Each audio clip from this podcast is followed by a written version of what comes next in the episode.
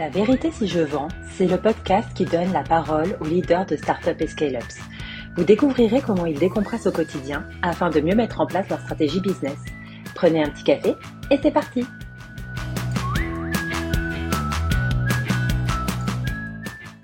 Bonjour à tous et bienvenue sur un nouvel épisode de La vérité si je vends. Je suis aujourd'hui donc avec Corentine Berne, donc la fondatrice de Dreamcatcher Sales. Comment tu vas Corentine Je vais très bien, merci Hugo. Merci pour l'invitation. Euh, avec plaisir, c'est vrai que j'avais participé à ton, à ton podcast, donc du coup c'est normal de, de, te recevoir et d'être euh, cette fois de l'autre côté de la, la caméra. C'est la première fois, c'est ça que, que, tu me disais? C'est la première fois, je suis très contente de le faire avec toi parce qu'on avait eu un bon échange et, euh, et euh, naturel en fait lors de sur euh, We Are Sales. Donc euh, du coup ouais. non non je suis très je suis très contente de pour une fois de me laisser interviewer et, euh, et, et, et que ce soit toi l'intervieweur. Super, bah, merci. Alors avant de rentrer dans le vif du sujet, comment est-ce que tu décrirais DCS Dream Catcher Sales pour ceux qui ne qui ne vous connaissent pas encore? Oui, alors Dreamcatcher Sales, c'est une agence qui est experte en développement commercial B2B. Euh, ça veut dire que l'on intervient sur toutes les problématiques commerciales, depuis le go-to-market jusqu'à euh, n'importe quelle maturité de commercialisation, j'allais dire. Et on accompagne nos clients à travers trois offres. Le recrutement, donc on a euh, un vivier de 80 000 sales B2B, des SDR, des BDR, des AE, des CSM, des CAM, des GAM, des, ma des managers, des VP, des CRO, etc. Tout ce que tu veux. On les, voilà. en, exactement, et à tout niveau en fait de, de, de seniorité ou juniorité, et, euh, et donc que l'on propose évidemment à nos, euh, à nos clients qui sont en manque de ressources, et on sait à quel point aujourd'hui il y a pénurie de talents sur le marché. Euh, donc ça, c'est la première offre, c'est le recrutement. Ensuite, on a aussi de la prestation de conseil pour, par exemple, euh, un exemple tout bête, des entreprises qui n'ont pas euh, les moyens de, de se payer, un, de s'offrir un pôle de sales enablement. Bon, on peut faire du conseil avec un sales enabler qui vient en mission pendant quelques mois pour essayer d'aller chercher des gains de productivité dans chaque étape du cycle de vente ou de ouais. mettre en place une sales academy, une formation en fait des sales. Donc ça, c'est pour la prestation. Et ensuite, euh, on a aussi euh, une petite activité de formation. C'est pas la majorité de notre activité, c'est plutôt à la marge, mais on a des formations opérationnelles qui fonctionnent très bien, et notamment sur le call calling. Ouais. Oui, c'est ça qui est intéressant d'ailleurs, c'est que vous faites pas juste du recrutement, ça va quand même plus loin, il y a des services assez, assez annexes derrière. Il y a une dimension conseil qui est hyper importante. On est euh, des passionnés de, de, la vente, on est des passionnés des méthodes de vente, on est des passionnés du design de la force de vente. Et donc, euh, ce conseil, il est évidemment euh, partagé en fait à nos clients. On n'est pas là juste pour pousser du CV. Ça, c'est pas du tout nous. On n'est pas un cabinet de recrutement justement. On est une agence. Ok, super. Bah, merci pour, pour ce pitch. Euh, du coup, en tant que fondatrice depuis plus de 8 ans, c'est ça? 8 ans exactement, on a créé Dreamcatcher Sales en 2015, cofondatrice quand même, euh, pour pas oublier mes deux associés. ok, cofondatrice, comment est-ce que tu fais pour, euh, pour déconnecter un peu euh, sur les week-ends ou, ou, même un peu, enfin, juste pour déconnecter tout simplement? Pour déconnecter, alors écoute, je, je, je pense sincèrement que euh, comme tous les fondateurs d'entreprises qui nous écoutent, c'est mmh. assez compliqué de vraiment déconnecter quand ouais. euh, on a un bébé que l'on fait grandir depuis 8 ans. C'est assez classique de dire ça, mais dans mon cas, en tout cas, c'est plutôt vrai. Mmh. Et ça me, c'est pas un problème, dans le sens où euh, euh, c'est pas, ça fait pleinement partie de ma vie. J'ai pas besoin de, de, de, distinguer à la limite ma vie pro et ma vie perso. Ouais. Je suis euh, une maman entrepreneur, euh, mais d'être entrepreneur, ça ne me fait pas oublier justement d'être maman ou d'être conjointe ou d'être fille d'eux ou d'être euh, belle-fille, amie euh, belle-sœur, tout ce que tu veux. Mmh. Euh, et donc, euh, Tati et Marraine, beaucoup aussi. Et euh, On les oublier. à la famille. Ouais. Bah ouais, voilà, bien sûr. Euh, et donc, euh, j'essaie d'allier. Alors, c'est très difficile. Je ne connais pas une seule personne qui arrive les doigts dans le nez à dire j'ai un superbe équilibre vie pro, vie perso, et j'y arrive en permanence et c'est super ouais. easy et, et, tout va bien. Simplement, j'essaie je, de ne jamais oublier les, le, côté professionnel et le côté personnel. Quand je suis au boulot et que euh, y a, j'entends quelque chose qui peut intéresser une nièce, par exemple, bah, évidemment que je vais le noter. Parce que ça, par contre, je dois noter en permanence. Moi, j'ai toujours un petit cahier, tu vois, d'ailleurs, il est là, hop, à côté de moi, avec un petit stylo. et en fait, pour me libérer, j'ai besoin autant de, de déconnecter, déconnecter pas trop, mais libérer de charge mentale, oui. Donc, j'ai ce réflexe systématiquement, même dans ma voiture, parce que je commence à bosser dans ma voiture. J'ai à peu près deux heures de bouchon euh, le matin pour venir bosser, donc j'ai le temps. Et, euh, et, je me note tout le temps, tout le temps, euh, toutes les idées qui peuvent venir à moi. Alors, un coup, ça va être pour une personne proche, pour ma vie euh, perso, et, et, beaucoup aussi dans ma vie pro, parce que tout ce que je vais faire dans le week-end, par exemple, parce que c'était ta question, bah, évidemment que ça va me faire penser aussi à, euh, à, la, à la, vie en entreprise et me dire, tiens, ça, est-ce que ce serait euh, intéressant de le faire euh, en team building avec les collaborateurs, par exemple, etc. Mmh. Donc, pour répondre à ta question, en dehors de travailler, comme je ne suis pas dans nos magnifiques bureaux euh, dans le 17e, euh, j'ai plutôt tendance, il y a une expression que j'aime beaucoup, que j'ai empruntée à une interlocutrice qui va venir faire un event d'ailleurs euh, dédié au RH bientôt chez nous, qui s'appelle Lou Pratali, parce qu'il faut quand même rendre à César ce qui est à César, et qui parlait de se reconnecter avec son corps et son cœur. Ça veut dire tout simplement qu'on a un travail qui est dans le conseil, surtout qui est très intellectuel, Mhm. Moi, j'ai surtout besoin finalement de faire travailler autre chose dans la machine que l'intellectuel. Donc, euh, un exemple tout bête, euh, je suis très curieuse, donc je touche un petit peu à tout. Les prochains ateliers auxquels je me suis inscrite, il y a un atelier de permaculture, je connais absolument rien. Euh, mais en tout cas, ça m'intéresse beaucoup pour essayer de bien faire les choses après dans mon jardin. Donc là, je vais utiliser mes mains, je vais être rattachée à la terre. Je suis d'originaire des choix, important de me reconnecter avec la terre de temps en temps. Ensuite, euh, il va y avoir aussi du euh, yoga paddle. Ça, ça, on risque, ça risque de, mouiller un petit peu parce que euh, pas évident à mon avis de tenir certaines postures de yoga sur un paddle. Parce que déjà de faire du paddle tout court, mais alors en plus de faire des poses de yoga dessus, ok. Bah, le paddle, ça va. Moi, j'arrive à, maîtriser. Le yoga sur le sol, ça va aussi. Mais alors, les, deux, les deux ensemble, j'ai hâte de voir euh, ce que ça peut donner.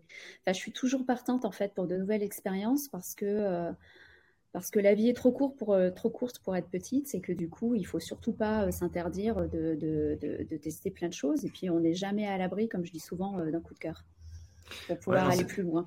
C'est super intéressant. Comme tu dis, en fait, étant cofondatrice, bah, du coup, tu y penses un peu, un peu tout le temps, hein, ce, qui est, normal. Hein, c'est, comme pour reprendre tes mots, c'est, ton bébé, donc c'est plus bah, comment est-ce que tu déconnectes, euh, effectivement, peut-être pas le, mental, mais un peu plus le physique dans ce cas-là, du coup. C'est de faire des activités que tu connaissais pas pour éveiller une autre curiosité, c'est ça, du coup? C'est exactement ça, en fait. La curiosité, moi, je suis persuadée que c'est, euh, comme un muscle, ça se travaille finalement, ça s'entretient. Euh, euh, c'est, pour ça qu'on n'a pas, finalement, il n'est jamais trop tard pour, pour être curieux, mmh quel que soit notre âge. Et là, j'ai l'impression d'être la, la sagesse qui parle en fait. Ça y est, j'ai passé la quarantaine, j'ai fait ma crise de la quarantaine et donc du coup, j'ai compris plein. Ouais, c'est ça, c'est exactement ça. Et non, non, je suis très curieuse et puis en fait, j'ai aussi un, un besoin de euh, déconnecter des bouquins qui parlent de méthodes de vente, mmh. justement. Parce que mon expertise, finalement, je l'enrichis et je la nourris avec mes pairs. Je mmh. suis dans des réseaux qui sont passionnants, notamment les DCF, les directeurs commerciaux de France, euh, qui organisent des événements de qualité. Euh, J'échange énormément avec d'autres fondateurs de boîtes dans notre écosystème et avec euh, des head of sales aussi, comme toi. il se trouve que du coup, je vais me nourrir d'autres choses. Moi, le soir, quand je vais bouquiner, quand je vais ouvrir un bouquin, ça va être plutôt de la culture générale. Et j'ai une fille de 11 ans qui m'a euh, fait connaître en fait euh, l'univers de la BD. Et donc, je me suis mis au roman graphique, je me suis mis à euh, tout sous forme de BD, c'est-à-dire faire une révision de l'histoire de la littérature française pardon, en BD, des grands courants philosophiques en BD, la géopolitique depuis la Seconde Guerre mondiale en BD. Enfin voilà, c'est, je, je m'éclate à me à m'enrichir, et, euh, mais de manière ludique. Et à passer un moment sympa en plus euh, en, me cultivant, si tu veux. Ok, super, intéressant. Donc le, yoga paddle et la BD, du coup. Voilà, on va, ça c'est le, c'est une photographie à l'instant T. J'adore la photographie aussi, donc c'est la, photographie à l'instant T de ma vie, en dehors du mm. boulot. Ok, super. non, mais c'est intéressant, effectivement, parce que c'est vrai qu'il y a beaucoup de gens qui sont dans ton cas aussi, justement, bah, comment est-ce que tu arrives un peu à, déconnecter et pas être tout le temps stimulé? Enfin, comme tu disais, en plus, tu as, un réseau qui, est intéressant, donc forcément, il euh, faut trouver autre chose de temps en temps que parler que de, que de vente. Euh, du coup, ce qui me mène à mon deuxième point. si tu avais aimé recevoir un conseil en début de carrière, qu'est-ce que ça, qu'est-ce que ça aurait été le conseil qui aurait vraiment eu le, plus d'impact, je pense, enfin tu penses, ou que tu aurais vraiment aimé recevoir très tôt dans, dans ta carrière? Moi, il y en a un que j'aime beaucoup donner quand on fait du, coaching, parce que comme je te le disais tout à l'heure, on n'est pas qu'un cabinet de recrutement, et donc euh, le, ça se traduit aussi par l'accompagnement des candidats que l'on place chez nos clients euh, durant leur prise de poste. On leur mhm. donne énormément de conseils pardon, pour leur image euh, professionnelle.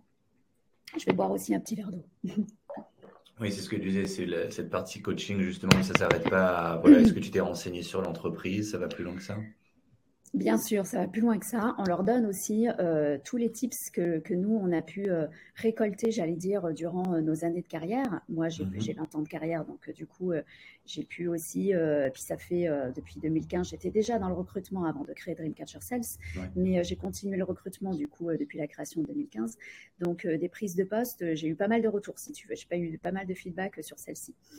Il y a un conseil que j'aurais adoré avoir, moi, à, mon tout début de carrière et que je donne systématiquement, c'est la mhm. posture à avoir sur sa prise de poste. Et ce que je dis, en fait, aux sales candidats, qui, euh, aux candidats pardon, sales que l'on place en recrutement, donc qui sont salariés chez nos clients, je leur dis n'ayez pas une posture de salarié, ayez une posture de consultant. C'est totalement différent.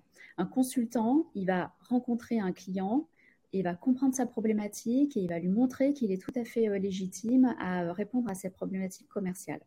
Et bien c'est pareil en fait pour le salarié, c'est-à-dire qu'il doit se mettre d'égal à égal avec son employeur pas en dessous ni au-dessus, mais au niveau de la posture, hein, je parle, il y a évidemment qu'il y a des supérieurs hiérarchiques, etc.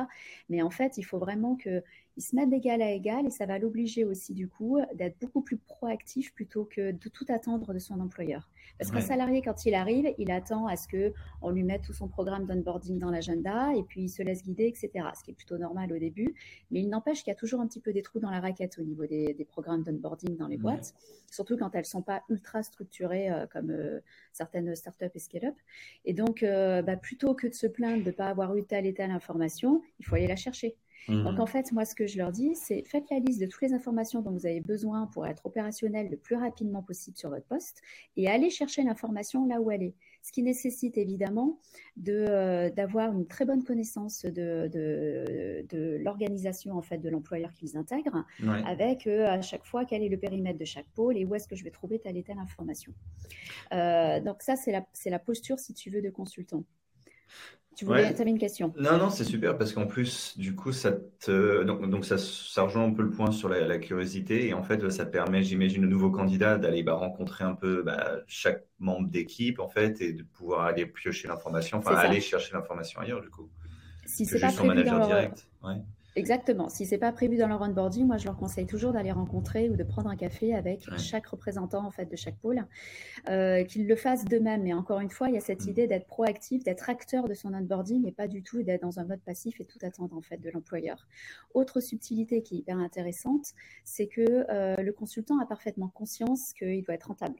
Mhm. Euh, il faut il faut qu'il y ait en fait euh, qu'on mesure le ROI de, sa mission, euh, qu'il est un poste d'investissement et que forcément le client qui achète sa, prestation va attendre un certain ROI. Et les salariés ont assez peu conscience de ça au final, mhm. qu'ils sont un poste d'investissement pour leur, pour leur employeur. Donc, ce que je leur dis alors, donc, je le leur rappelle déjà. Donc, ça, c'est quelque chose aussi qui peut-être m'aurait fait du bien, moi également, au début de carrière. Plutôt que de demander des moyens supplémentaires et d'aller demander, par exemple, d'acheter euh, tel et tel outil en plus, c'est pas mal de faire rentrer du cash quand même avant d'aller réclamer d'en dépenser. Donc, euh, c'est, euh, si tu veux, on est dans le, on en a déjà parlé tous les deux, on est, on est sur un, dans un contexte où l'individualisme a pris le dessus sur le collectif. Mmh et c'est peut-être très bien c'est peut-être eux qui ont raison par rapport à, ma génération à moi en tout cas, parce que je suis quand même plus âgée que toi, qui euh, qui, euh, qui, qui était plutôt dans euh, il faut faire carrière dans une seule boîte. on travaille pour aujourd'hui on travaille plus pour enfin en tout cas moins pour une entreprise, mais plus pour soi si tu veux. Et il faut s'en servir comme moteur d'ailleurs. C'est pas c'est pas forcément un mal. Mais en revanche, il faut juste qu'ils aient conscience que le bien-être évidemment que c'est génial. L'équilibre vie pro vie perso, on en parlait à l'instant. Évidemment que tout, le monde le veut, évidemment qu'il faut, ben, bien sûr qu'il faut qu'il faut le rechercher. Mais euh, le bien-être financier de ton employeur, il est aussi hyper important. Parce mhm. que s'il n'y a pas du cash qui rentre justement, s'il n'est pas en bonne santé financière, tu oublies tes perspectives d'évolution, tu oublies tes augmentations de salaire, tu oublies ton budget wellness, tu oublies les super séminaires euh, à Marrakech, euh, tu, voilà, tu, tu oublies les, euh, les frigos, les placards et la corbeille de fruits. Voilà, mhm. non mais c'est exactement ça. Donc en fait, il faut juste qu'ils en aient conscience. Et quand ils en prennent conscience, en fait, ça leur permet d'avoir un discours et une posture et une certaine maturité finalement vis-à-vis euh, de, de, leurs supérieurs hiérarchiques qui, euh, qui les place mais bien au-dessus euh, mmh. en perception de valeur que la moyenne des salariés. Donc c'est une posture qui est hyper intéressante. Alors après, ça se décline aussi par bah, avant de fais ce qu'on te dit avant de critiquer. Ça aussi, c'est une posture de consultant pour moi. C'est-à-dire, euh, on te demande de faire tel process. Si tu ne comprends pas ce process, déjà, c'est peut-être parce qu'on t'a mal expliqué pourquoi il faut mettre telle data à tel endroit aussi dans le CRM. Donc, demande pourquoi. Et euh, quand bien même, si tu comprends toujours pas, fais-le. Et puis après, tu démontreras que finalement, c'est inutile. et c'est faire avant de dire.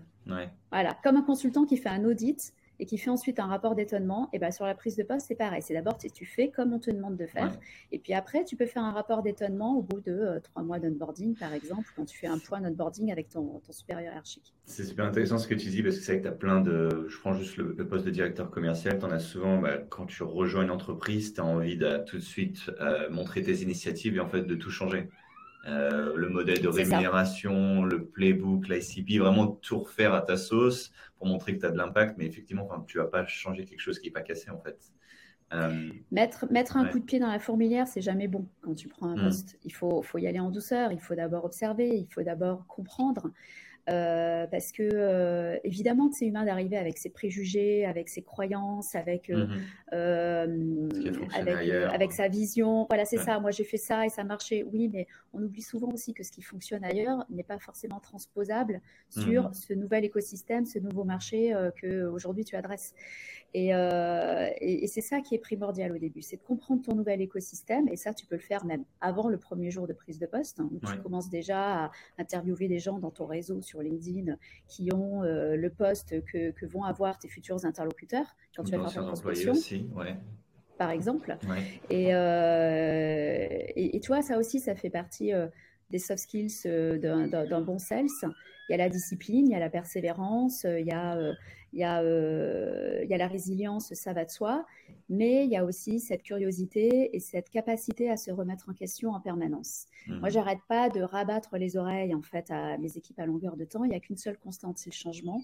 Donc, il faut sans cesse se renouveler et sans cesse se poser la question. Oui, d'accord. Alors, ce qui s'est passé il y a six mois, finalement, peut-être qu'aujourd'hui, euh, ça y est, ça s'essouffle parce que euh, l'entreprise est un organisme vivant, encore une fois, qui, a, qui est influencé par euh, toutes les tendances et tout ce qui se passe à l'extérieur. Le Covid en a été d'ailleurs un formidable exemple. C'est que euh, tout d'un coup, nos, nos, nos, nos, acheteurs, nos interlocuteurs pensaient totalement différemment que ce qu'ils pensaient en fait avant le, le leur manière de prendre des décisions avant le Covid.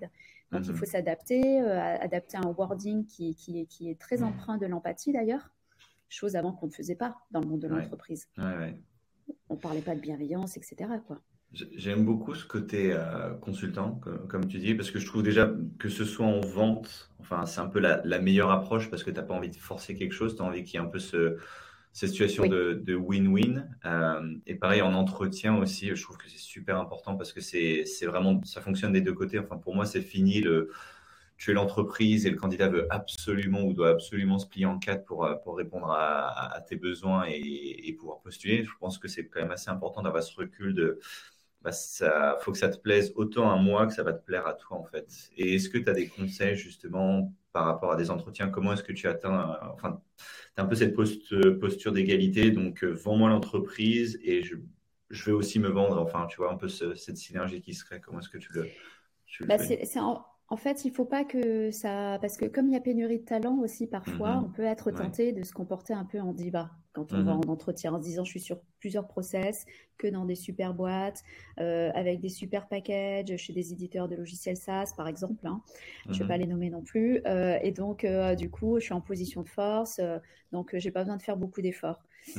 ça, j'aime pas beaucoup. Ouais. j'aime pas beaucoup parce que euh, évidemment que nous en plus on, éduque des deux côtés hein, chez Dreamcatcher Sales. On éduque nos clients pour qu'ils soient dans la séduction avec les candidats et puis c'est pareil de l'autre côté. Il faut que le candidat il montre quand même, c'est la moindre des politesses, un peu d'intérêt et de motivation. Euh, sur, sur le, le, avec, pour l'employeur chez qui il postule. Euh, d'autant plus que la motivation, encore une fois, c'est la chose qu'on ne peut pas avoir pour eux. Mhm. Donc, c'est juste indispensable qu'ils la montrent et qu'ils la Voilà, c'est la moindre des politesses, c'est comme je leur dis en fait à chaque fois. Euh, ça, c'est important. Donc, du coup, évidemment, la première chose à faire, c'est se renseigner, comme je disais, sur le nouvel écosystème. C'est évidemment arriver avec euh, des questions qui montrent qu'on a envie d'en savoir plus, qu'on n'est pas là juste pour euh, venir prendre un salaire. Ça, il n'y en a plus beaucoup quand même qui sont là juste pour, pour prendre un salaire. Maintenant, ça n'existe plus beaucoup. En tout cas, dans notre écosystème à nous. Mais non, il y, a plein de, plein de façons de montrer qu'on est dans, l'empathie. Et puis, euh, alors ça, ce que je viens de dire d'ailleurs, c'est hyper important parce qu'on demande souvent aux managers, et notamment aux head of sales, avec, euh, durant tout le confinement et post-confinement, de faire énormément de, de, de, preuve d'empathie envers leurs équipes. Mm-hmm. L'inverse, en revanche, on ne le dit pas assez. Mhm. Pareil pour les RH, les RH qui sont le déversoir de toutes les problématiques des collaborateurs, qui sont de plus en plus individualistes, comme on vient de le dire. Euh, bah, eux, pareil, euh, qui s'occupent d'eux? Pas grand monde. Donc les managers, les DRH, même combat, il faut aussi, euh, et ça je leur dis également quand je fais le coaching d'ailleurs de prise de poste, soyez dans l'empathie avec votre manager et avec vos RH. Je suis sûre que tu adores ce que je suis en train de dire. non, non, c'est vrai, effectivement. Euh. Tu vas me confier les futurs recrutements. non, j'aimais bien demander à mon, à mon manager aussi bah, comment, comment est-ce que tu vas, sur quoi tu, tu travailles en ce moment. Enfin, c'est vrai que c'est bien des, deux côtés parce que bah, souvent, eux reportent que, que au CEO, tu vois. Donc, euh, et c'est bien d'avoir cette transparence-là, cette communication. Euh, et, et, puis, c'est un peu de la curiosité personnel, mais du coup, ça, enfin, ça t'aide à mieux comprendre aussi la situation de l'entreprise, etc. Où est-ce que, que, ça avance? Alors, tu as raison, mais je trouve que moi, ça va un peu au-delà de la question comment est-ce que tu vas, parce que le manager, alors peut-être pas forcément envie de s'épancher, en fait, euh, auprès de ses collaborateurs à ce moment-là, mais ça va être plutôt dans, le, dans euh, lui dire... Euh, ne serait-ce que ne rien prendre personnellement, c'est-à-dire que la pression qu'il peut y avoir parfois sur les chiffres, parce qu'il y en a quand même assez souvent hein, sur les fonctions sales, euh, ne pas, la prendre personnelle, voilà, comprendre que c'est pas euh, une attaque personnelle non plus et que le manager il ne fait que euh, faire descendre finalement la pression mmh. qu'il a lui-même sur, sur ses épaules. Donc, faut pas lui en vouloir à chaque fois qu'il met un petit coup de pression. Il faut pas lui en vouloir non plus personnellement à chaque fois qu'il va réclamer euh, euh, de, respecter tel et tel process. C'est son job aussi, donc ça fait partie pleinement de son job. Donc, faut pas lui en vouloir de faire son job. Et il faut pas prendre les choses tout le temps comme une attaque personnelle. C'est ça aussi si tu veux être dans l'empathie envers son, son manager. C'est il y a un moment où il faut faire ce qu'il nous demande. On est des on est des doers tous autant que nous sommes. Donc, il faut faire le job. Et c'est mhm. après seulement, après l'avoir fait, que l'on peut, encore une fois, on en revient à la posture de consultant, c'est après avoir fait qu'on peut euh, éventuellement donner son avis. Mais il euh, faut, faire les choses dans l'ordre. Faites rentrer du cash avant d'en faire dépenser. Faites aussi avant de remettre tout en question. C'est un peu ça l'idée. Ouais, ne, tire pas sur le messager. Et effectivement, c'est le juste milieu, que ce soit en entretien ou, dans la vie de tous les jours, un peu de séduction, où voilà, faut que tu donnes envie pour que la personne ait envie derrière. Enfin, c'est, c'est vrai que ce côté diva, on peut le retrouver un peu plus avec les nouvelles générations, comme, euh, comme on, le, disait avant. En fait, tu vas pas forcément faire toute ta carrière dans la même entreprise. Et donc, du coup, bah, il y a ce côté un peu individualiste où alors on va penser trop en fait par rapport à soi et pas assez en fait sur, euh, sur l'entreprise. Et ben, effectivement, qu'est-ce que j'apporte sur l'entreprise avant de, bah, de me plaindre parce qu'il n'y a plus de fruits euh, ce matin, par exemple? Exactement, on en revient aux fruits. Mais, euh, mais en fait, c'est, je ne sais pas si c'est une question de génération. Oui, certes, euh, peut-être qu'ils ont mieux compris que nous que c'était important de, de, s'occuper de soi avant de s'occuper des autres. Mm-hmm. Mais euh, je le constate, moi, vraiment à tous les âges, pour le coup. c'est peut-être justement ce, je sais pas, ce Covid qui nous a remis un peu tous de manière à, à, notre condition d'être humain mortel, finalement. Euh, et, du coup qui nous a rappelé que effectivement, comme je disais tout à l'heure, euh, la vie est courte. Donc, euh, évitons qu'elle soit petite et évitons, ils ont peut-être le sentiment aussi qu'ils passent un petit peu trop de temps au boulot, sauf que le boulot peut être pleinement une source d'épanouissement. Et, et, quand on sait pourquoi on bosse, quand on sait que justement c'est pour pouvoir profiter aussi à côté, pour pouvoir, je sais pas, se payer une passion, pour pouvoir voyager, pour pouvoir euh, oui, peut-être effectivement euh, le, mettre de côté pour un tour du monde pendant un an, deux ans, etc. Mmh bah, forcément, le fait avec d'autant plus de plaisir quand on sait pourquoi on se lève le matin et quel objectif il y a derrière. Donc, parce que tout le monde n'a pas soif de pouvoir et c'est très bien comme ça. Hein. Il n'y a pas de place de manager pour tout le monde de toute façon. Donc, non, mais tout le monde n'est pas fait pour ça. Non, non, complètement. Et c'est marrant ce que tu dis parce que souvent, et, j'incite beaucoup de, personnes à faire ça, c'est quand tu prends tes fonctions et que tu bah, découvres ton équipe, c'est leur demander qu'est-ce qui les intéresse en fait. Tu vois, en, plus de, l'aspect financier, voilà, ok, tu veux très bien gagner ta vie, c'est tout à fait honnête. Hein. Euh, quel est le chiffre que tu aimerais atteindre et surtout qu'est-ce que tu aimerais t'offrir, t'acheter en fait avec ça? Pour essayer de comprendre un peu bah, qu'est-ce qui motive vraiment la personne derrière. Quel est le moteur ouais, ouais, Ça a été vraiment un élément différenciant et ça, c'est très marquant. On a beaucoup euh, répété chez Dreamcatcher 16 qu'on mettait l'humain au cœur des relations d'affaires. Et mhm. c'est, on ne sait pas faire autrement de toute façon. Donc, on n'a pas attendu, nous, le Covid, justement, pour être dans l'empathie avec nos candidats notamment.